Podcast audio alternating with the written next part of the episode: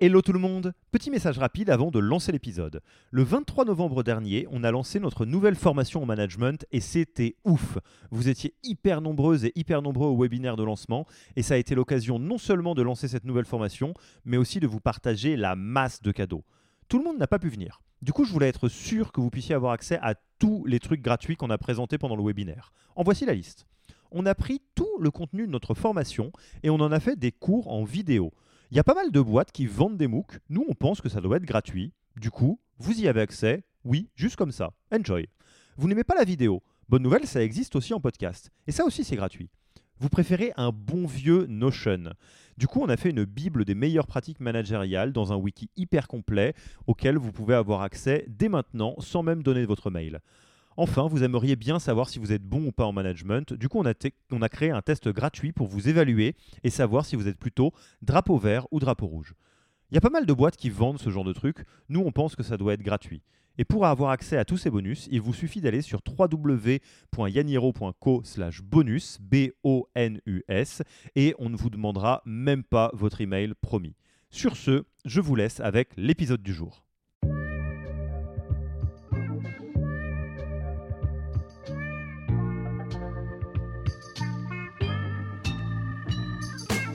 Bonjour et bienvenue dans le podcast du Human Factor. Je m'appelle Alexis Eve et tous les mercredis, je vais à la rencontre des startups les plus véloces pour rentrer en détail dans les bonnes pratiques RH qui leur permettent de faire du facteur humain un levier de croissance plutôt qu'un risque. Mais on voulait faire euh, une boîte qui soit responsable sur euh, bah, deux gros sujets, la planète et la société. Le Human Factor, ce n'est pas qu'un buzzword. C'est aussi le nom de notre premier livre les clés de l'alignement entre associés, d'une organisation adaptée ou encore de la bonne relation à son travail, The Human Factor, c'est 100 pages de retour terrain des plus belles startups et de bonnes pratiques actionnables. Si vous voulez en savoir plus, allez tout simplement sur www.yaniro.co book, B-O-O-K. On met le lien dans la description de l'épisode. Pour l'heure, je vous laisse avec l'invité d'aujourd'hui et vous souhaite une bonne écoute. Bonjour Mathilde, comment vas-tu? Salut Alexis, ça va super et toi? Bah ça va bien, ça va bien. Euh, nous enregistrons euh, toujours à distance. Euh, je ne sais pas si on en parlera, mais on a eu une petite épopée pour enregistrer cet épisode. On avait fixé une date et après j'avais une petite extinction de voix. Puis la maison de Mathilde a commencé à être hantée. Enfin bref, on, on rentrera pas dans les détails, mais on arrive enfin à se retrouver après que, que Kevin de Germinal nous ait mis en relation. Et du coup, bah, je te remercie grandement d'accepter notre invitation sur le podcast du Human Factor de Yaniro, Mathilde. Merci à toi. et Mathilde, tu connais un petit peu euh, les traditions euh, ici. Je vais te laisser euh, à la fois te présenter et puis présenter Shine, bien évidemment. Alors oui, bah moi donc c'est Mathilde, je suis VP People and Culture chez Shine. donc en gros, je m'occupe euh, des gens, enfin du quotidien des gens. Enfin en gros c'est DRH, mais tous nos titres sont euh, euh, à l'anglaise. donc mon poste, ça va donc de bah, la mise en place de nouveaux process ou la mise à jour, puisque bah, ce qui marchait chez nous il y a quatre ans marche plus forcément aujourd'hui. la vie de l'équipe au quotidien dans les bureaux, les événements, et puis voilà, enfin une partie légale, une partie aussi RSE assez importante. Euh, et donc, je suis chez Shine depuis maintenant un peu plus de 4 ans, depuis le début de l'aventure. Euh, et donc Shine, euh, c'est une entreprise aujourd'hui de un peu plus de 130 collaborateurs collaboratrices et le produit de Shine, c'est un compte pro pour les indépendants et les petites entreprises qui leur simplifie la vie administrative via des outils comme la facturation, pas mal de choses qui s'ajoutent en fait aux produits bancaires pour qu'ils puissent se concentrer euh, bah, 100% sur leur job. Et, et alors, je, je, suis hyper curieux de savoir, tu, tu es euh, dans un parcours où tu es dans l'entreprise depuis euh, donc, quasiment le début, si ce n'est le début, et donc tu as pris le, le, le poste de, de DRH. Tu, tu, faisais quoi au début? Ah, c'est trop, trop bonne question parce que je ne faisais pas du tout ça. Bah oui, j'imagine bien. oui, d'autant plus, effectivement. Je suis arrivée, on était il faudrait que je, que je, calcule, on devait être 5-6. Euh, et en fait, à la base, moi, je viens du marketing et de la communication. C'est un, une, une, reconversion euh, organisée. Euh, donc au tout début de Shine, euh, mon, sur, mon, sur mon contrat, c'était écrit Chief Community Officer. Donc euh, je m'occupais de la communauté en interne euh, et en externe. Donc en interne, il n'y avait pas grand, grand chose à faire, même si, enfin, ça prenait pas un 100%. Et autrement, je m'occupais en fait bah, des réseaux sociaux, de la communauté naissante de Shine, de la communication puis après, je suis passée, je suis passée au partenariat quand on devait être, euh, quand on a lancé le produit en fait, en janvier 2018. Euh, j'ai dû faire euh, six mois, un an au partenariat, toujours avec un pied euh, dans les RH, puisqu'en fait, je me formais au fur et à mesure en parallèle. Et quand en fait la fonction a pris de plus en plus de place, je crois que ça doit faire trois ans, deux trois ans. Donc au bout de deux, ouais, un an et demi, deux ans, je me suis, je suis passée 100% 100% sur la fonction RH, euh, enfin people and culture. Euh, donc effectivement, quand au tout début début, je ne faisais pas, je ne faisais pas tout ça. Ils ont dû être très contents euh, chez Shine parce que euh, je repense à, l'épisode euh, qu'on a enregistré avec Jessica de Ornicar sur comment recruter son sa première RH et on sait que c'est difficile. Et là d'avoir Mathilde directement à la maison depuis le début, ils ont dû se dire ok ça c'est cool, ça, c'est fait. Et je pense que c'est intéressant, je l'avais pas vu sous cet angle-là, mais ça va probablement ton, ton, background va probablement irriguer un peu la discussion qu'on va avoir aujourd'hui. Parce que au moment de préparer cet, cet épisode, alors j'en profite pour vous donner un petit peu la suite des coulisses.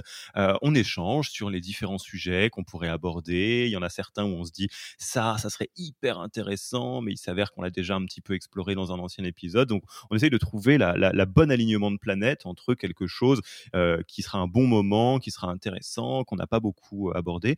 Et là aujourd'hui, ce qu'on a souhaité aborder, donc Mathilde et moi, surtout Mathilde, hein, moi je vais être là pour poser les questions, c'est les sujets, le sujet de l'engagement Qui peut être porté par les entreprises et parce que c'est finalement assez inextricablement lié, l'impact que ces engagements peuvent avoir sur la marque employeur et donc globalement le sujet de la marque employeur en tant que telle. On s'est posé la question de est-ce qu'on on donnait le poids du corps d'un côté ou de l'autre, le RSE ou plutôt la marque employeur? On s'est dit que c'était important de, couvrir les deux. Ouais, carrément, effectivement. C'est souvent lié. Bah, peut-être euh, pour, pour commencer à lancer un petit peu la conversation, Mathilde, moi, je, serais assez curieux de savoir, euh, avant même euh, de rentrer dans ce que vous avez fait, ce que vous faites depuis assez longtemps chez Shine côté engagement RSE, qu'est-ce qui fait dans, dans l'échange préparatoire de cet épisode que c'est vraiment ce sujet de ton côté qui est ressorti en te disant mais oui, il faut, faut qu'on puisse aborder ce sujet et puis il s'avère qu'on fait beaucoup de choses chez Shine. Est-ce que tu peux nous en dire un petit peu plus sur l'importance que revêt à la fois le côté engagement RSE de votre côté et la partie marque employeur qui est un sujet euh, pour euh, toutes les entreprises finalement. Ouais, c'est une très bonne question. Euh, pourquoi est-ce que j'avais envie de parler de ça? Bah, parce que de manière générale, je trouve que, on est dans, enfin, la planète, le monde est dans une situation telle que il est temps, enfin, il est temps. Je trouve ça important que on s'y mette d'un point de vue individuel, mais je pense que l'entreprise a aussi son rôle à jouer pour bah, pour qu'on s'en sorte et pour que la planète aille mieux euh, un peu plus rapidement. Je pense voilà, il faut, on peut pas tout attendre de la part de l'État. Euh, les individus ont aussi besoin d'être portés et je pense que l'entreprise est un bon euh, médium pour aussi euh, embarquer les foules entre guillemets. Euh, et par rapport à Shine, pourquoi est-ce qu'on a, on a, on a décidé de mettre tout ça en place rapidement, en fait, depuis le début? C'était pas du tout euh, dans un objectif de marque employeur, mais c'est rigolo, c'est aujourd'hui qu'on se rend compte que ça a un impact. Euh, mais c'était plus qu'on n'avait pas envie de construire une énième entreprise ou une énième banque, mais on voulait faire euh, une, une, une, boîte qui soit responsable sur bah, deux gros sujets, la planète et la société, donc les, gens qui, qui, qui, sont dans l'entreprise.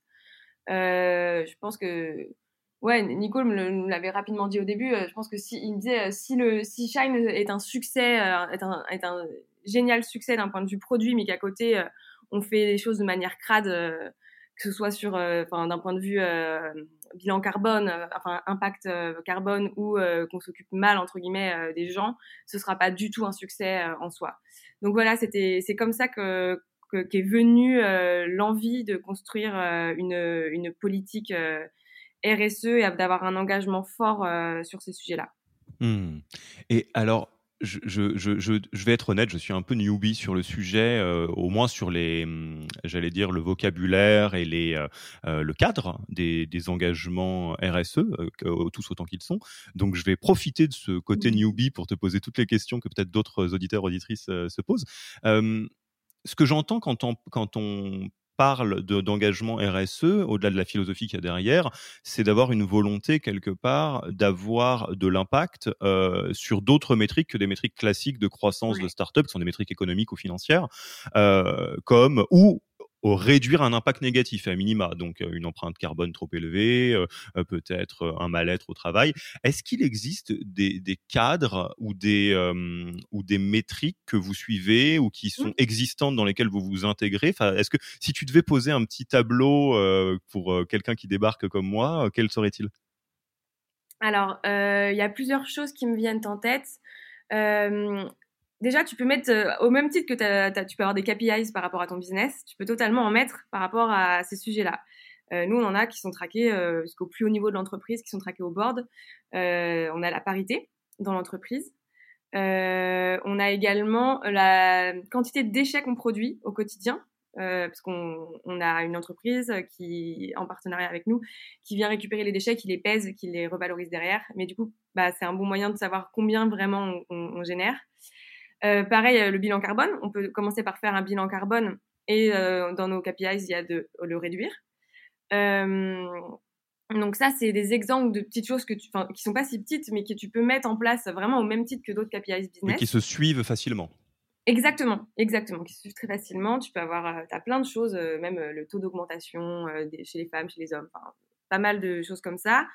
Et un autre qui me vient euh, également, qui nous a servi à mettre aussi de, enfin, à penser des, à de nouvelles choses à mettre en place chez Shine et euh, qui est euh, très neutre puisque ça, ça, passe par un énorme audit, c'est la labellisation Bicorp.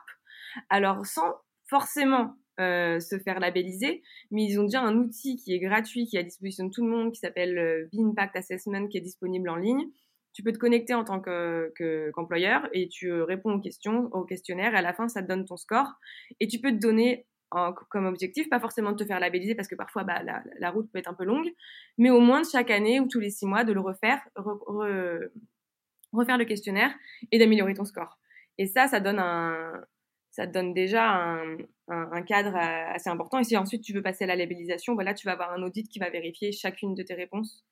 Donc ça te permettra enfin, ça te permettra de te confronter vraiment à la chose sans te survaloriser ou risquer euh, de sous-valoriser. Voilà.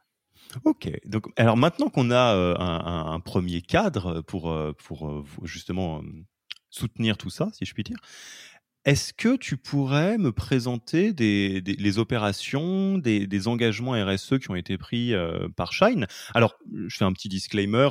Euh, on n'est pas en train de faire un épisode à la gloire de Shine, même si on en pense beaucoup de bien. Euh, c'est surtout pour justement parler de sujets que tu maîtrises mmh. bien et que tu as pu construire de, de, l'intérieur sur les sujets engagement RSE. Et est-ce que tu saurais, ça c'est le petit exercice un peu de gamification supplémentaire, les classer par du plus simple au, plus ah. avancé, si je puis dire. En gros, je pense à des entreprises qui nous écoutent, à des startups, qui se disent, OK, l'engagement RSE, euh, il est temps qu'on s'y lance euh, et, en parallèle de la croissance euh, des métriques financières et économiques, etc. Mais je, pense aussi au parallèle qu'on a fait sur l'épisode avec Pauline Bergeret sur diversité et inclusion. quand on prend tout d'un coup, ça mmh. peut être un, un, peu difficile de savoir qu'est-ce qui est important, qu'est-ce qui n'est pas, qu'est-ce qui est le socle d'autres choses. Et je pense que les engagements RSE, c'est un petit peu pareil. Donc, est-ce que tu euh, saurais dire, bon, alors, niveau 1, si vous commencez euh, déjà mmh. un petit peu euh, ceinture blanche ou ceinture jaune, vous pouvez commencer par ça. Nous, on l'a fait chez Shine, ça s'est bien passé, c'est pas trop mmh. compliqué, ça a un bel impact. Enfin, le low hanging fruit de l'engagement RSE, quoi. Est-ce que tu veux, est-ce que tu veux relever le défi d'essayer de les classer comme ça? Je vais tenter sachant que la manière, de, nous, notre chronologie n'est pas, on n'a pas forcément choisi la plus simple, mais euh, je me suis pas trop, euh, j'ai pas trop réfléchi à la question, mais ouais, je vais tenter. Déjà, juste petit disclaimer aussi, je voudrais dire, euh, on a, il n'y a pas grand chose qu'on a inventé 100%, on s'est beaucoup inspiré par mmh. ailleurs de d'autres boîtes qui faisaient des choses, donc voilà, on, on, a, voilà, on a, on n'a pas non plus tout inventé. Qu'est-ce qui a été le plus simple à faire dès le début, mais qu'on n'a pas forcément fait dès le début d'ailleurs? Ouais, simple avec euh, pas mal d'impact, ou en tout cas qui pose les bases du reste. Ouais. Euh, Par contre, parfois, ça, ça veut dire que ça, ça coûte de l'argent.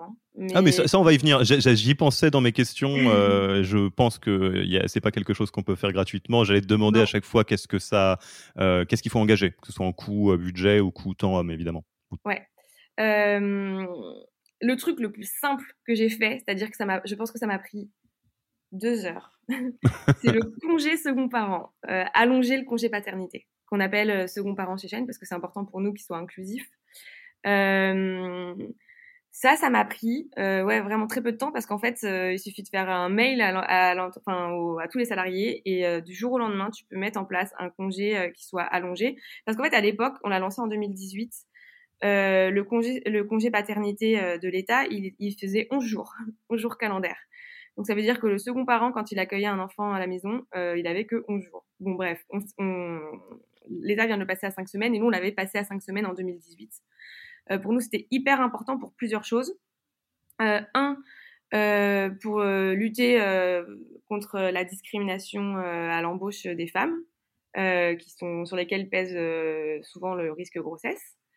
Euh, et de deux, je pense que clairement ça rentre dans une politique d'épanouissement euh, des salariés parce que je pense qu'un salarié épanoui, c'est un salarié qui va rester plus longtemps, c'est un salarié qui va être, je pense, même plus performant et qui va avoir plus de temps aussi. euh, c'est aussi un, ça rentre dans le cadre aussi de l'équilibre vie pro vie perso. Euh, si tu as du temps pour faire ce, dont tu as besoin à côté, euh, tu vas aussi être plus investi dans ton boulot. C'est ce qu'on pense, en tout cas. Et ça, ça a vraiment pris peu de temps. C'est facile à mettre en place. Euh, donc là, j'ai donné euh, sur le côté plutôt euh, sociétal. On peut aussi passer à l'environnement. Le premier truc qu'on ait fait de tout ce qu'on a fait, euh, alors ça c'est vraiment mineur, mais on, arrête de prendre l'avion. Mais tu vois, on l'a pas fait dès le début notre premier séminaire. Ouais, on a on a pris l'avion.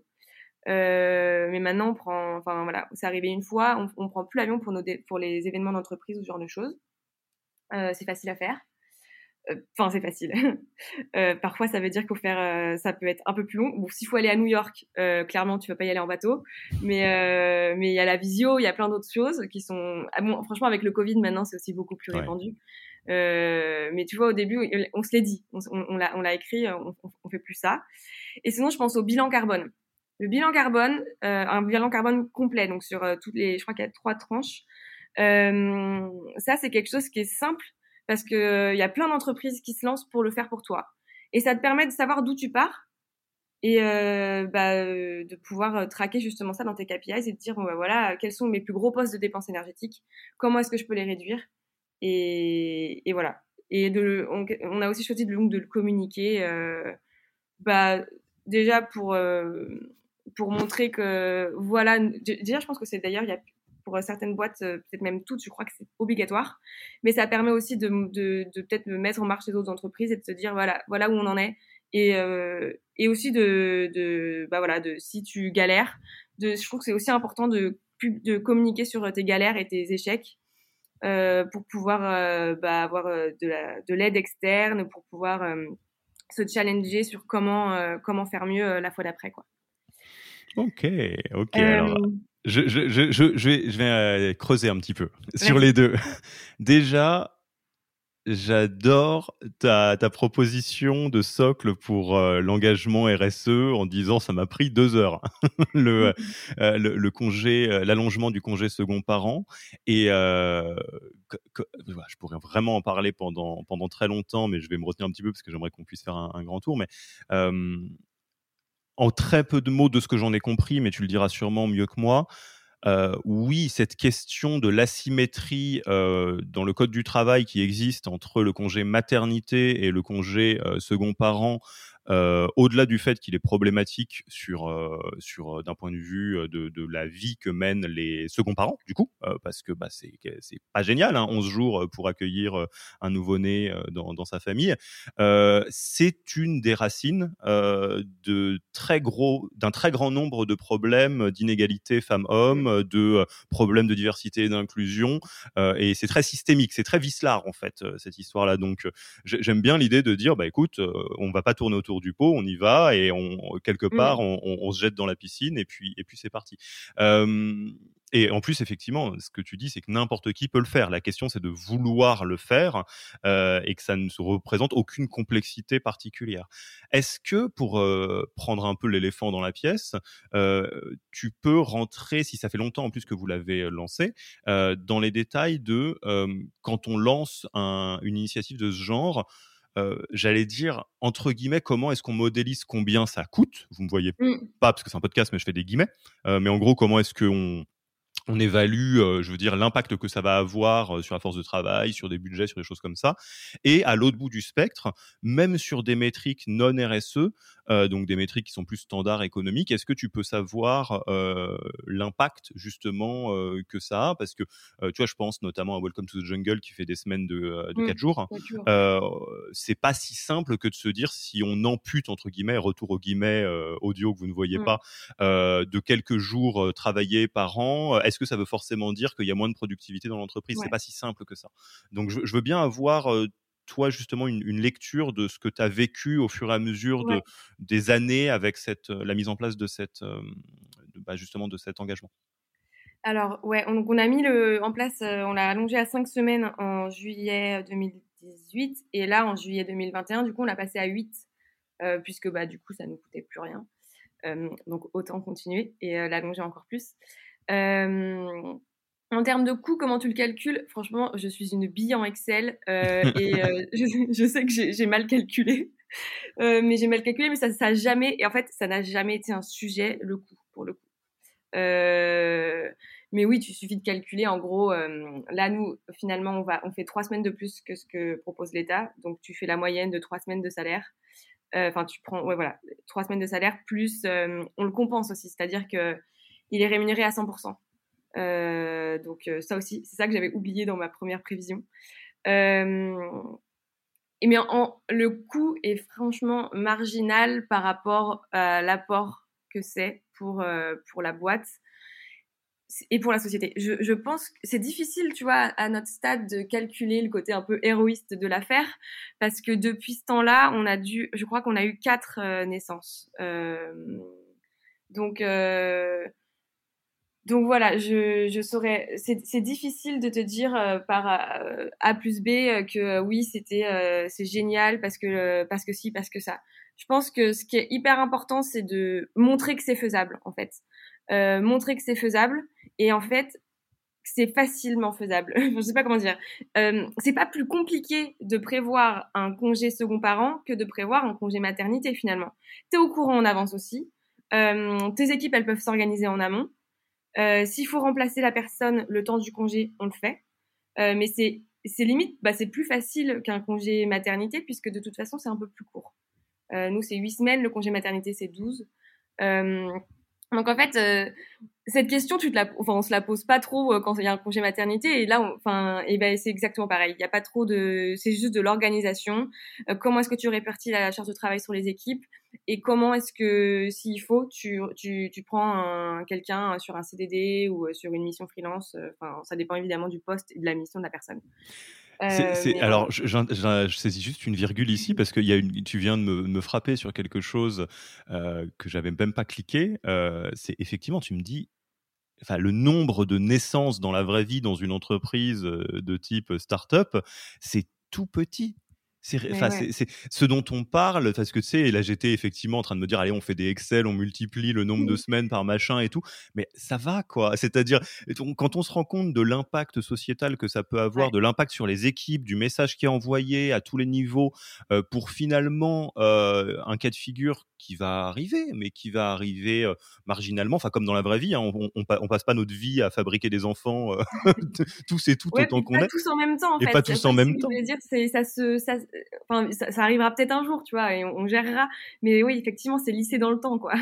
Ouais, bah non, écoute, euh, génial. Excuse-moi, je te laisse reprendre, mais je, je, viens de repenser, effectivement, pour une entreprise même qui se crée, vous pourriez tout à fait juste poser cette politique et, et, s'adapter quand ça arrivera, parce que de toute façon, c'est des, entre guillemets, des épiphénomènes. Exactement, ouais, ouais, c'est exactement. Après, voilà, la, la, boîte vieillit, il va forcément y avoir, on va peut-être être plus concerné, mais tant mieux en fait. Mmh. Euh, et puis, puis on s'adaptera et, et, je trouve ça chouette de, de montrer que c'est possible et de se le prouver. Mais puis bon, il y, a aussi pas mal de choses qu'on tente et on se rend compte que c'est galère, hein, mais, mais bon, bah, en même temps, si tout était trop facile, ce serait moins drôle. Mais voilà. On va, y venir sur les prochains étages de la pyramide. Donc, basculons côté écologie. Euh, bilan carbone. Donc tu disais, on, peut poser un bilan carbone. Il y a plein d'outils, il y a plein d'entreprises qui vous permettent de, faire ça. Euh, très pragmatiquement, je suis une entreprise, euh, je veux me lancer là-dedans et je veux me faciliter un petit peu la vie. Qu'est-ce que je fais? Je contacte, j'utilise un outil qui existe, je contacte une, une un prestataire qui fait ça. Est-ce que tu peux donner des noms pour faciliter un peu flécher le parcours? Et bah ouais, carrément. Moi, je conseille d'aller sur Climate Act. C'est un, c'est un, en fait, c'est un collectif qu'on a monté. Euh, et c'est un, c'est un c'est une page web qui te permet donc, euh, attends, je, je rétropédale, vas-y, tire parti. Alors, le collectif, c'est aujourd'hui, c'est plus de 300 entreprises qui se sont engagées à réaliser un bilan carbone et à le communiquer et à le réduire. Euh, ça fait, on l'a lancé il y a quelques mois, donc euh, c'est chouette. Ça permet, euh, ça, bon, bref, c'est, enfin, c'est une, on trouve ça chouette par rapport, bah, toujours à la planète. Et surtout, c'est une boîte à outils. c'est-à-dire que tu peux te connecter sur le site et tu vas avoir la liste des prestats qu'on recommande. Donc euh, voilà, clairement, à ceux qui nous écoutent et qui se disent tiens, qu'est-ce qu'on pourrait faire et comment on pourrait le faire, Climate Act euh, et vous trouverez, euh, vous trouverez pas mal de choses et d'outils pour, bah, pour vous aider là-dessus. On va mettre le lien dans la description de l'épisode pour que vous puissiez y accéder facilement. Ok, je, je, fais exprès d'aller de maintenir un petit peu le rythme parce que je suis sûr qu'il y a beaucoup de choses qu'on peut découvrir et j'essaye de, de, de, nous assurer qu'on fait un petit tour de, piste complet. Donc, on va dire un bon point de départ RSE et, et écologie de, côté de l'autre. Euh, c'est quoi le niveau un peu mmh. plus advanced, euh, ou en tout cas, ou d'autres exemples de, ce qu'on peut faire en termes d'engagement euh, sociétaux? Sociétaux.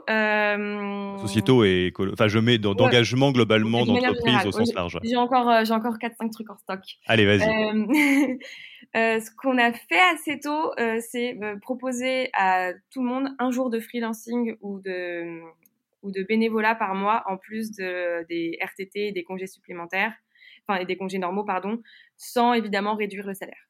Euh, ça voulait dire faire sauter les clauses d'exclusivité dans les contrats euh, et ça veut dire euh, pousser les gens à aller travailler ailleurs.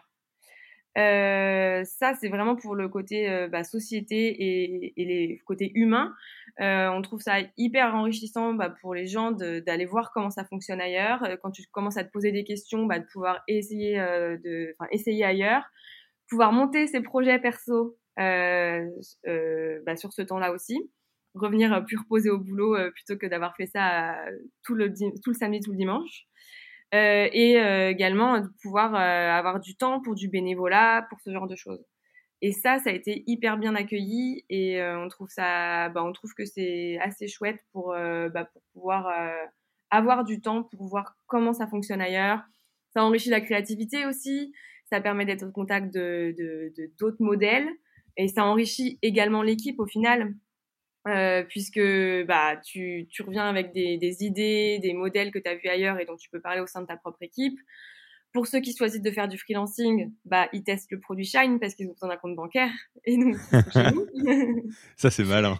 C'est hyper, euh, c'est un modèle assez vertueux et, et, et qui, qui, si tu choisis de faire du bénévolat pour une entreprise à impact ou pour un petit projet à impact, c'est chouette évidemment pas obligé de faire ça pour ça, mais euh, voilà, c'est un truc qui, qui, qui ressort euh, pas mal. Ah, j'ai plein de questions là-dessus. Alors, la première question que j'ai, c'est euh, en moyenne, quel pourcentage des collaborateurs collaboratrices de Shine utilisent ça? Parce que j'imagine que c'est pas obligatoire non plus. pas, donc juste dans les grandes masses, c'est la majorité, enfin l'écrasante majorité, c'est moitié moitié, c'est quoi?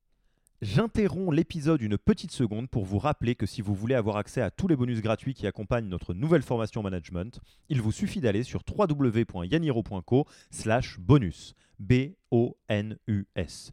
Sur ce lien, vous trouverez gratuitement toute notre formation en version vidéo MOOC, en version podcast et la boîte à outils du management Notion qui était jusqu'alors réservée aux managers conformés dans la version payante de notre formation. Oui, on n'aime pas trop vendre des secrets. On préfère vous les offrir et parier que vous bosserez avec nous si vous avez envie de les implémenter plus vite. Sur ce, retour à l'épisode. C'est plutôt moitié-moitié. On est euh, de l'ordre de 50% euh, qui l'utilisent. et voilà, là, on s'apprête à lancer un partenariat avec une, une entreprise qui soumet des produits, enfin, ouais, une entreprise qui soumet des, des projets bénévoles à des salariés justement en interne pour pouvoir et nous ça va nous permettre de pousser un peu plus en fait il y en a beaucoup qui n'ont pas d'idées. Bah ça permettra de pousser le de pousser la chose. En plus c'est que des projets à viser impact RSE donc c'est cool. Euh, mais voilà, on est à 50% à peu près d'utilisation. Et, mon autre question, c'est en... pour donner quelques idées justement, euh, sans nommer les personnes évidemment, euh, quels sont le genre de, de j'allais dire, d'initiative ou de d'utilisation de ce jour? Qu'est-ce qu'ils font? Ou qu'est-ce qu'elles font? J'adore cette question parce que j'avais été trop surprise quand j'avais questionné les gens. Alors, on en a à peu près 30% qui font la même chose que ce qu'ils font déjà chez Shine. C'est souvent euh, développeurs ou designers qui vont faire la même chose. Mais en freelance, du coup, donc ils font un peu leur boulot euh, d'une autre manière. Très cool. Voilà. On en a pas mal qui, qui travaillent euh, potentiellement sur des projets perso. On en a même qui sont partis ensuite de Shine pour vraiment monter ce projet-là. Mais c'est trop cool parce que, enfin, moi, je trouve, en tout cas, je trouve ça très, très cool. Ça leur a permis de tester la chose et de se dire, bah, vas-y, on y va et et, ils se sont lancés. Et alors, on, a, on en a qui font des choses qui n'ont rien à voir. Donc, euh, on en a qui sont photographes, euh, genre développeurs mais photographes à côté. Euh, on en a qui sont aux, un qui est aux opérations et qui est traiteur, qui fait qui est traiteur sur des événements. Et mon préféré, c'est a quelqu'un qui est aux opérations et qui construit des violons chez un ah, luthier à côté. Ouais, ça, c'est assez marrant. Et, alors, je voudrais juste, j'y pense depuis tout à l'heure, partager une anecdote qui m'a frappé récemment. Donc, je vais essayer de faire un petit peu court. Euh, je, je C'était il y a une semaine ou deux maximum. J'étais donc on se baladait un, week-end avec donc ma compagne et on va dans un petit café un peu sympa, un peu un peu bobo, un peu tout ce que vous voulez, etc. Et on, on, on parle avec donc les deux les deux personnes qui, qui tiennent la, boutique, hein, qui sont donc deux, deux femmes de pas une quarantaine, cinquantaine d'années, et on se rend, on leur dit ah voilà c'est sympa, ça existe depuis combien de temps, machin machin? Elle dit ah ça fait pas très longtemps, ça fait un an. ah mais quand est-ce qu'on peut revenir? Ah, On est ouvert que les samedis. Et je fais, tiens, donc c'est très étonnant, euh, mmh. quelque chose qui est ouvert que les samedis. Et en fait, euh, enfin, que les vendredis et samedis. Et en fait, c'est exactement ça. C'est des personnes qui se sont dit, on a un rêve, c'est deux, deux copines d'enfance, on a un rêve de monter un petit café, mais on n'a pas forcément envie de lâcher nos jobs, on n'a pas forcément euh, envie de, de, de, de, faire ça. C'est surtout un hobby, on s'en fiche que ce soit incroyablement rentable. Et en fait, pourquoi se mettre dans une position tout ou rien, on est obligé de tout lâcher? Non, bah, j'ai demandé un jour à mon employeur, ce qui fait que je travaille au 4-5e, et je fais un jour euh, le week-end. Euh, et en fait, c'est hyper bien. Et je me suis dit, mais, mais c'est incroyable parce qu'il y a beaucoup de personnes qui ont plein de rêves, qui vont plus loin que leur boulot, entre guillemets, 9 euh, to 5. Il y a plein de gens qui se posent la question de l'entrepreneuriat au sens large, ou l'artisanat à lancer quelque chose. Et que le monde du travail se mette en capacité de laisser de la place à ces choses-là sans que ce soit tout de suite quelque chose d'anxiogène, le tout ou rien, le saut dans le vide, etc. Je trouve ça fantastique. Et c'est pas quelque chose qu'on a en tête forcément, donc je suis très content de voir que ça prend de plus en plus de place dans la société. Mais tu résumes trop bien l'histoire. et, moi aussi, ça me ravit. Mais clairement, je pense qu'il faut que mmh, le monde du salariat évolue et s'adapte davantage. Parce que, et puis, tu peux aussi avoir le projet de, de te lancer en entrepreneur, mais tu as peur parce que c'est quand même nébuleux même si Shine est là pour aider, mais euh, et, et, et, c'est peut-être pas forcément fait pour toi, et ça te laisse l'opportunité de le tester en fait, sans pour euh, sans pour autant te mettre en risque d'un point de vue euh, bah, financier, bon promis, c'est ce qui me vient, mais voilà. et, là, pareil, hein, reprenons un peu de la hauteur. si c'est un jour par mois sur l'ensemble de vos collaborateurs et collaboratrices, ça devrait aller, hein, je pense. Vous êtes eh capable de le faire, hein, et puis c'est un bel impact. Ok, donc je, te laisse continuer sur d'autres initiatives que, as, que tu voulais nous alors, partager ce qu'on a fait d'un point de vue planète cette fois-ci, c'est euh, 1% for the, Planet. Donc on reverse euh, 1% de notre chiffre d'affaires à des associations qui œuvrent euh, pour le, la préservation de l'environnement. Euh, bah ça, ça a un coût. ouais, c'est marqué dedans. Évidemment. Mais bon, après, ce qui est cool, c'est que c'est toujours qu'un pourcentage de, enfin, voilà, de, de, de, ce que tu fais, euh, qui est pas si difficile à mettre en place, mais qui est peut-être plus impressionnant. Euh, mais qui est totalement, totalement faisable et, et, et, qui nous a semblé important de faire. Euh, et pour finir, j'en ai encore deux, un de chaque côté. Vas-y, vas-y. Euh, je dirais bah, la grille des salaires hein, pour le côté euh, société. Je le mets, je le dis en dernier parce que c'est c'est tout un c'est tout un bazar. Mais c'est la grille, je l'adore comme je la déteste parce que c'est un exercice difficile mais qui est indispensable et pour rien au monde je la je la ferai sauter. Euh, par contre, il faut la faire dès le début. Hein. Euh, ce sera beaucoup moins compliqué. Euh, clairement, enfin, il est toujours temps de le faire, mais ce sera clairement moins compliqué de le faire dès le début de la boîte. Mais euh, ouais, mettre en place une grille des salaires, bah, je dirais que l'atout principal, c'est de lutter contre les discriminations liées à la négociation. Euh, qui sont en plus généralement euh, des talents de masculins, la négociation. Donc, euh, si tu veux rééquilibrer et t'assurer qu'il n'y a pas une, une, une, différence de salaire entre les hommes et les femmes, c'est plus, c'est vraiment un très bon outil. Donc, je dirais la grille des salaires, clairement quelque chose de super important, difficile, mais franchement, ça vaut le coup et, et, ça évite beaucoup, beaucoup de, bah, négociations inutiles ou de d'injustice euh, au sein de l'entreprise. Et encore une fois, souvent ça arrive en tant qu'employeur sans qu'on s'en rende compte. Hein. C'est vraiment pas pour dire euh, ceux qui en ont pas, ils font n'importe quoi. C'est vraiment que ça peut vite nous dépasser, surtout quand on est en grosse croissance. Euh, et d'un point de vue planète, j'ai envie de parler de la fresque du climat. la fresque du climat, c'est une formation de trois heures qui, permet de se sensibiliser sur bah, sur les enjeux euh, de, réchauffement climatique par rapport à la planète toujours. Et donc, euh, tout ce qui est émissions carbone, comment ça se passe très concrètement. vraiment, tu rentres vraiment dans le, dans le cœur du sujet de comment ça, comment, comment ça marche et, comment s'en sortir. Euh, et ça, pourquoi je le mets en dernier? Ça coûte rien, quasiment rien. Enfin, c'est du temps humain, en fait. chez nous, c'est Antoine qui ah oui, j'ai oublié de préciser, c'est qu'en fait, on forme l'intégralité des salariés et des nouveaux arrivants euh, dans leur parcours d'onboarding Il y a passé par la fresque du climat. Euh, c'est du temps humain assez important, mais ça permet de sensibiliser vraiment, comme je te disais tout à l'heure, je trouve ça important que les entreprises montrent aussi qu'elles peuvent faire des choses, parce que ça sensibilise aussi les individus au sein de l'entreprise à se mettre en marche. Euh, bah, clairement, la fresque du climat, ça peut, ça peut, enfin, on n'en sort pas, euh, on n'en sort pas tout à fait indemne quand on l'a fait, et ça permet de, de, voilà, de prendre conscience, et pour certains d'aller peut-être un peu plus loin, de se mettre en action, et, voilà. Hmm. Je, vais faire juste euh, le, sur la partie euh, rémunération, euh, grille de rémunération. Je vais faire un petit lien sur l'épisode qu'on a enregistré avec Virgile Ringard, donc ex-Comet, ex-Criteo, usual suspect. usual suspect, les sujets de rémunération en startup. parce qu'on a fait un long épisode pour rentrer dans les détails. Et effectivement, au-delà du sujet technique, parce que techniquement c'est compliqué, parce qu'on manque de data pour faire des grilles de, de salaire mmh. correctes, il y a une vraie grosse question de philosophie de la rémunération et on est obligé de se poser dessus au démarrage. Donc, enfin, je paraphrase un peu l'épisode, donc allez l'écouter en entier si vous avez besoin d'être accompagné.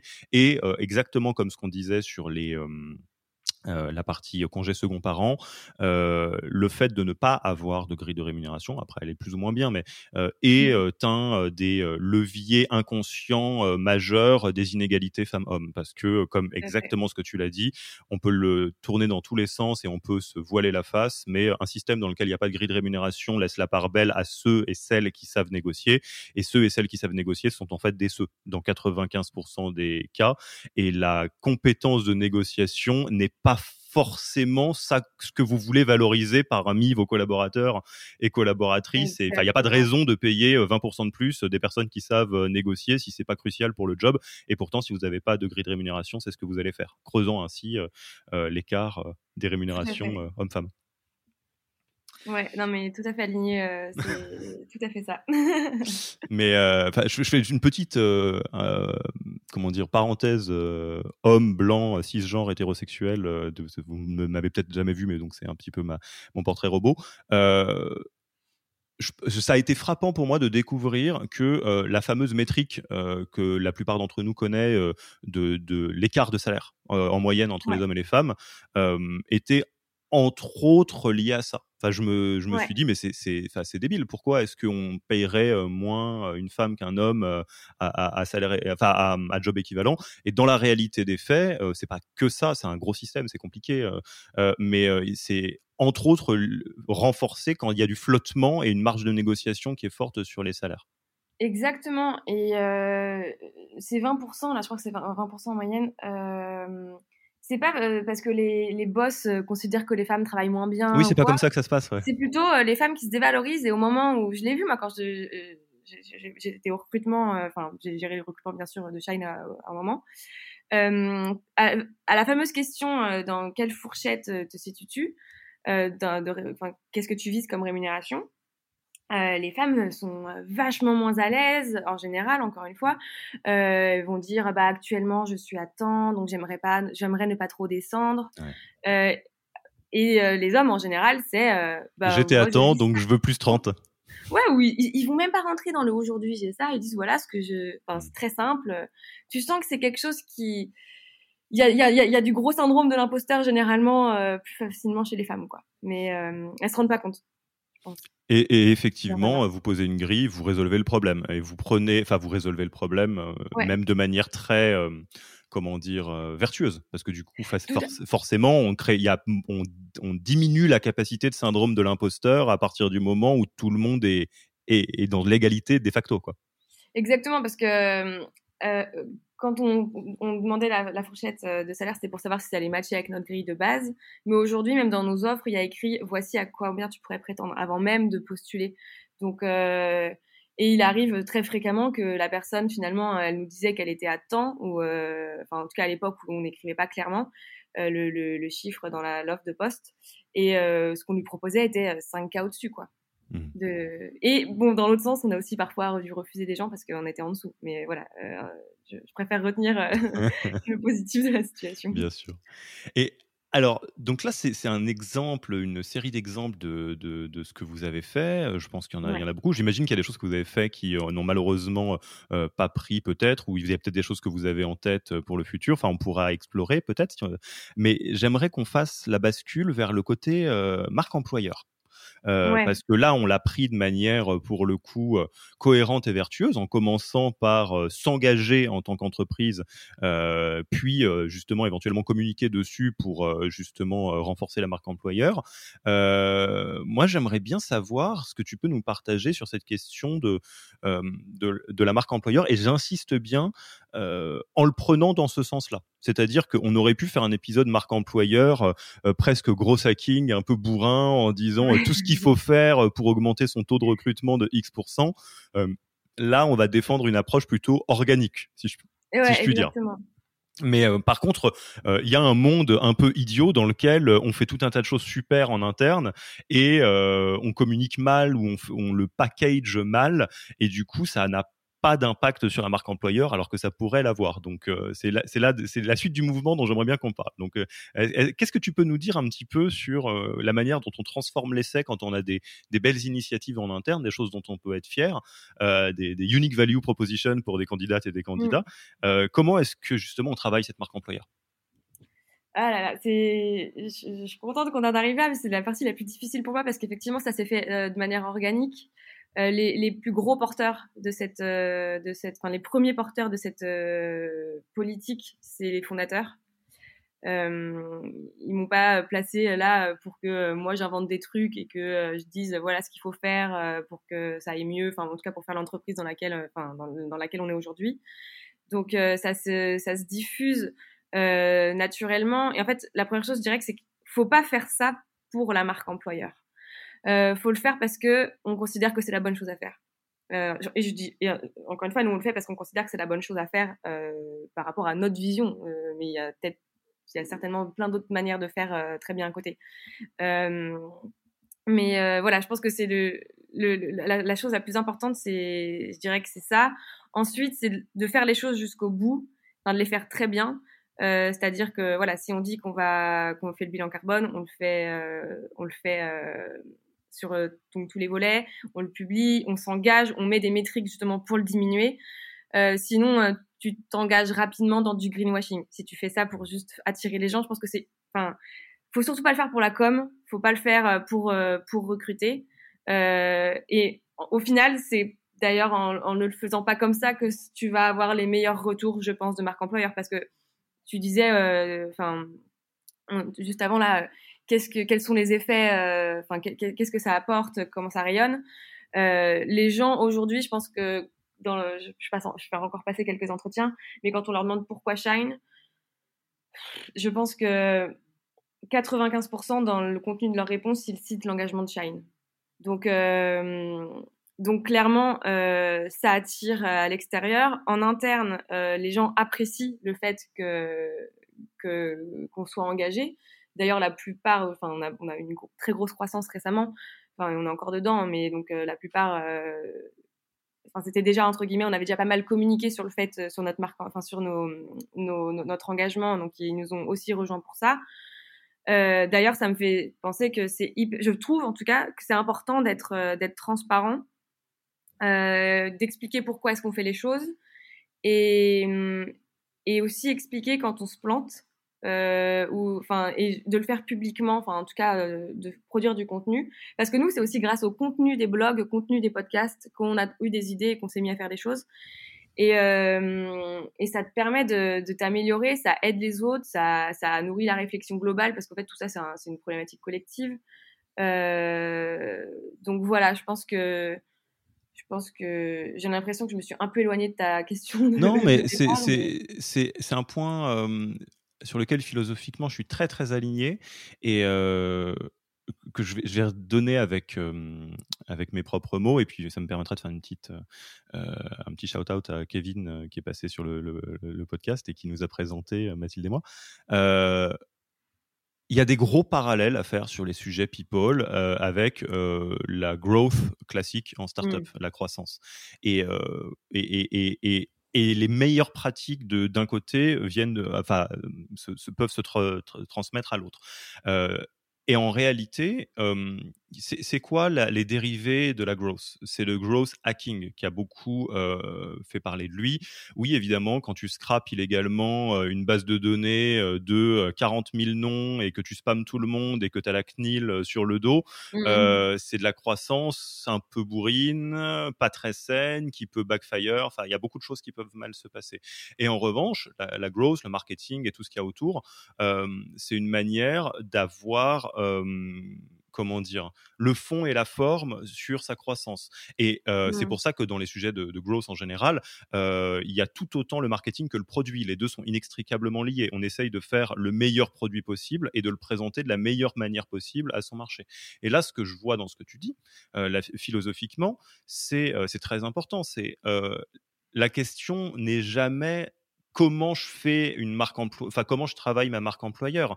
La question une, c'est comment je fais de cette entreprise une entreprise dans laquelle il fait bon travailler, dans laquelle les, collaborateurs et collaboratrices vont être épanouis le plus possible, et évidemment qu'il faut que je communique et que je fasse en sorte que cette information soit connue par le plus grand nombre, euh, de la même manière que euh, si j'ai le meilleur produit du monde mais que ma landing page est euh, ingérable et que je comprends rien du tout quand je vais sur le site, forcément les gens ne pourront pas découvrir ce que j'ai à apporter. Bah là, c'est exactement pareil, sauf que les personnes en question, c'est pas des clients, c'est pas des utilisateurs, c'est des futurs collaborateurs et collaboratrices. Donc, j'aime beaucoup ce point de départ qui est de dire, mais si vous vous posez la question de c'est quoi la marque employeur alors que vous faites mmh. rien en interne, reprenez au point de départ et après on verra.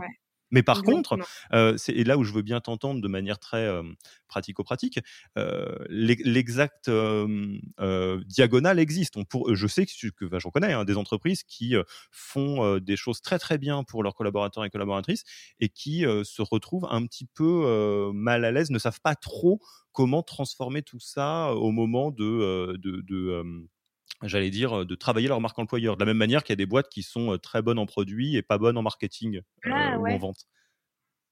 Et, ça, je me demande où est-ce que ça, où est-ce que ça se joue? Est-ce que c'est dans justement lancer un blog où tu parles de l'interne? Est-ce que c'est, enfin, comment est-ce que on, on, traduit tout ce qu'on fait déjà dans une marque employeur qui est visible par les candidats et candidates de l'extérieur? Ouais. nous, on a commencé par le blog euh, le blog, c'est le truc le plus important. Euh, pourquoi le blog? Parce qu'encore une fois, euh, c'est par les blogs d'autres boîtes qu'on a construit notre, enfin, notre, notre, on s'est inspiré de certains engagements. Tu vois, je pense à la grille des salaires. merci le blog d'Alan, merci le blog de Buffer. et vraiment, c'était une, une, logique de transmission et de challenge, dans le sens où on n'est pas en train de dire que la, notre modèle de grille des salaires c'est le meilleur. Mais c'est plutôt, voilà, on, publie, on s'expose, et bah, c'est comme ça qu'on se prend aussi des remarques, des commentaires. voilà. Donc, l'outil du blog est vraiment très intéressant pour ces, pour ces raisons-là. Euh, je pense que tu peux aussi en faire des posts euh, sur LinkedIn. Hein, euh, et pareil, LinkedIn dans le genre ça te challenge et ça vient te dire oui, mais vous faites ci, mais pas ça. Enfin, c'est c'est précieux. pas toujours marrant, mais mais en même temps, on est là pour ça aussi, pour se challenger et puis pour progresser. Qu'est-ce qu'on a fait d'autre? Bah, tu parlais de Welcome to Jungle tout à l'heure nous, donc on a, au tout début, on avait notre page Welcome to Jungle et tu as une page profil entreprise. Et donc, tu peux mettre en, avant euh, toutes ces choses-là sur ta page euh, via les vidéos, mais via aussi le contenu texte. Euh, puis nous, maintenant, on a, on a une autre page carrière, enfin un site carrière qui est, bon, bref, qui est, qui est, carrière.shine.fr, où là-dessus, tu es beaucoup plus libre, tu peux mettre tout le contenu que tu veux. Donc, ça, c'est, ça te permet d'avoir de la visibilité vraiment candidat. J'oublie, j'oublie certainement plein de choses parce que parce que c'est pas mon, mon, principal sujet au quotidien, euh, la communication de notre marque employeur. C'est euh, Camille euh, Goni qui gère ça chez nous, la responsable de, de, talent acquisition. Euh, mais voilà, c'est des petites choses comme ça. Et je, je pense que à la fin, ça finit par se savoir aussi de manière euh, bah, organique. les gens en parlent entre eux. Euh, je sais que parfois, on peut, certaines de nos actions, euh, comme euh, le jour de freelancing, qui est très peu répandu, le jour off, là, bah, ça m'est arrivé de recevoir des screenshots de potes qui me disaient ah, tiens, dans la présentation de, de telle boîte, ils nous, ont parlé de ça. et donc, c'est, ça, ça, se, ça se diffuse un petit peu comme ça aussi, quoi. Ok, euh, bah écoute, je pense qu'on a fait un, un, bon tour là. Je te remercie beaucoup. Bah, peut-être pour euh, avant qu'on passe aux, questions de, de, de fin d'épisode, est-ce que tu aurais un, un, mot de la fin, un, conseil à donner à une startup qui, qui souhaite se lancer justement euh, sur le côté RSE pour travailler sa marque employeur, mais pas que, enfin, euh, quelque chose qu'on n'a pas abordé ou un point que tu souhaiterais ré, réaffirmer? Euh, c'est un, ouais, un point que tu as dit toi tout à l'heure, euh, j'ai pas rebondi, mais qui est hyper important. Euh, baby steps. Euh, faites pas tout d'un coup, ça fait peur. ça fait peur et, et je pense que l'engagement de l'entreprise, on n'a jamais fini de le construire. Nous, il a commencé au début, on est encore, enfin voilà, c'est un chantier, mais c'est un chantier qui, qui grandit avec la boîte. et j'aime pas trop d'ailleurs l'idée du chantier, mais bon, bref, c'est quelque chose qui grandit. Et, euh, commencez vraiment par euh, faire ce qui vous semble le plus facile à faire. Commencez par ce qui a le plus de sens pour vous. Peut-être d'ailleurs, mais le sens avant la facilité. Parce que, parce que, ouais, même carrément. ça sera plus simple et vous comprendrez pourquoi vous passez autant de temps à ça. Et, et ça prend pas tant de temps que ça d'ailleurs. Mais, euh, mais voilà. Et enfin, n'hésitez pas à en parler aussi autour de vous, à contacter les boîtes qui font ça bien, selon vous, euh, pour échanger sur la mise en place, sur euh, comment est-ce qu'ils se sont pris, comment est-ce que ça fonctionne, comment est-ce que ça a évolué, euh, quels sont les conseils. Encore une fois, moi, j'ai, tout ce qu'on fait, je passe beaucoup de temps au téléphone ou à écouter ou à lire pour me dire, voilà, on va plutôt le faire comme ci que comme ça. Et surtout, pas de panique c'est faut faut pas tout lancer d'un coup euh, c'est c'est pas ça le plus important c'est de le faire avec euh, avec l'envie avec le cœur et euh, de le faire jusqu'au bout et de le faire correctement. Et, alors moi j'aimerais une fois n'est pas coutume faire un petit mot de la fin aussi c'est ben, certains certaines le savent j'ai un background de, psychologue du travail donc les sujets de, de, la manière dont les gens travaillent et où ça se passe bien ou pas c'est quelque chose qui me tient fortement à cœur je voudrais rajouter quelque chose, c'est que surtout aux fondateurs et fondatrices, euh, ne vous laissez pas, euh, comment dire, gagner par une espèce de fable qui serait que les entreprises dures dans lesquelles il fait pas bon travailler, les entreprises toxiques, sont des entreprises dans lesquelles euh, les, fondateurs, les managers, les actionnaires, je sais pas qui, seraient méchants entre guillemets ou mal intentionnés. Les entreprises dans lesquelles euh, malheureusement ça se passe mal, c'est jamais ce cas-là c'est le cas dans lequel euh, euh, la variable de, du bien-être au travail au sens large est une variable d'ajustement. C'est ce que ça veut dire, c'est que si vous décidez de vous concentrer juste cette année, parce que c'est important, euh, sur la croissance, sur la satisfaction client, sur quoi que ce soit, qui sont des métriques qui sont extrêmement importantes pour une entreprise, mmh. évidemment, c'est la survie de l'entreprise qui en dépend, qui en dépend. Mais que vous vous dites, non voilà, moi je suis pas un méchant, mais par contre en ce moment, euh, ou une méchante, mais en ce moment on va se concentrer là-dessus obligatoirement, vous allez être obligé de renier à certains endroits et potentiellement, de temps en temps, ça va être sur des sujets euh, RSE. Euh, vous allez vous dire, bon, là, c'est une époque où on doit travailler euh, beaucoup. Et vous allez, sans vous en rendre compte, faire une entreprise dans laquelle les gens sont au bord du surmenage. Peut-être que vous allez vous dire, bah non, là, on n'a pas trop de, capacité d'augmenter les gens, enfin, ou quoi que ce soit. Et mmh donc, tout ça pour dire, si vous ne décidez pas de mettre les sujets RSE dans un petit coin de votre tête comme quelque chose qui a de l'importance, mécaniquement, ça n'en aura pas, ou ça en aura mmh. moins où ça sera la première chose qui va se faire manger par le reste. Donc, euh, je pense que vous avez cette responsabilité-là que euh, bah, tes homologues aussi, hein, Mathilde, évidemment, mais en général, quand on est à ce stade-là, ça se passe plutôt pas mal. Euh, fondateur, fondatrice, que de faire de votre entreprise une entreprise dans laquelle il ne fait pas bon travailler, parce que sinon, un jour, vous allez vous retourner, ça va se faire de manière très insigneuse et vous allez dire, mince, mais en fait, je suis un salaud de patron ou de patronne et je ne l'ai pas vu venir. Bah oui, parce que malheureusement, ça, se fait de manière. Vite, on est pris par le business. non, mais c'est clair. Et d'ailleurs, euh, nous, on, a, donc, on est 130 aujourd'hui, et là, on vient d'ouvrir un poste 100% dédié au sujet euh, transition écologique RSE, justement pour avoir, être sûr de jamais oublier, tu vois, enfin notamment, et pour progresser euh, toujours en permanence là-dessus. Donc très bonne, très bonne transition. ouais, j'en profite. Hein. J'ai un podcast, j'écoute beaucoup, mais de temps en temps, s'il y a des sujets qui me tiennent à cœur, je, je, m'exprime, je m'exprime.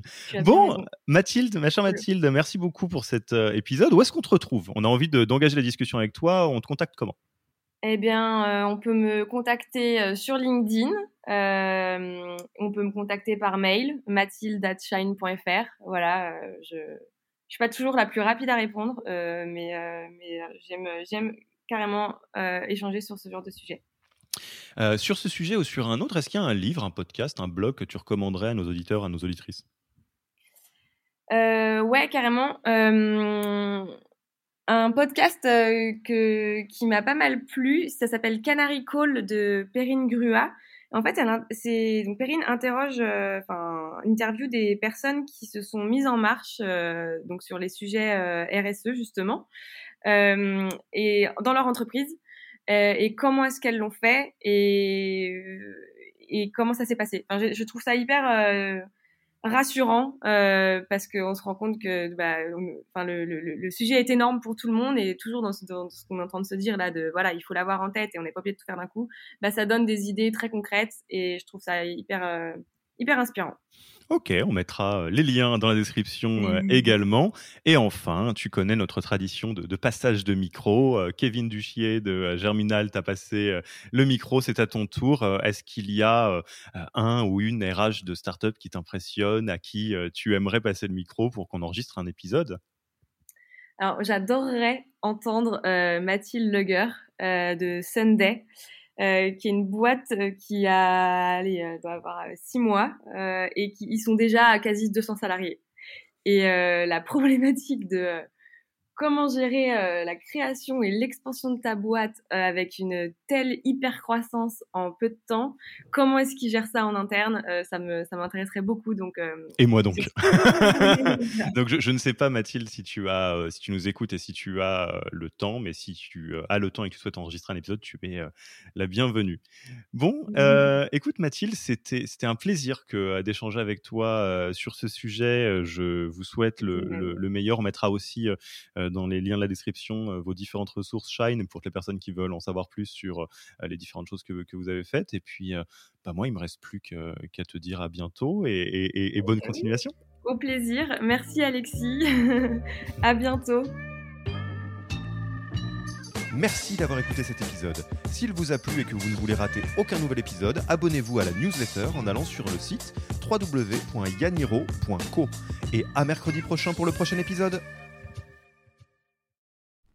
Merci d'avoir écouté cet épisode. Petit rappel, si ce n'est pas encore fait, pour accéder à notre formation au management dans sa version gratuite, il vous suffit d'aller sur www.yaniro.co slash bonus, B-O-N-U-S.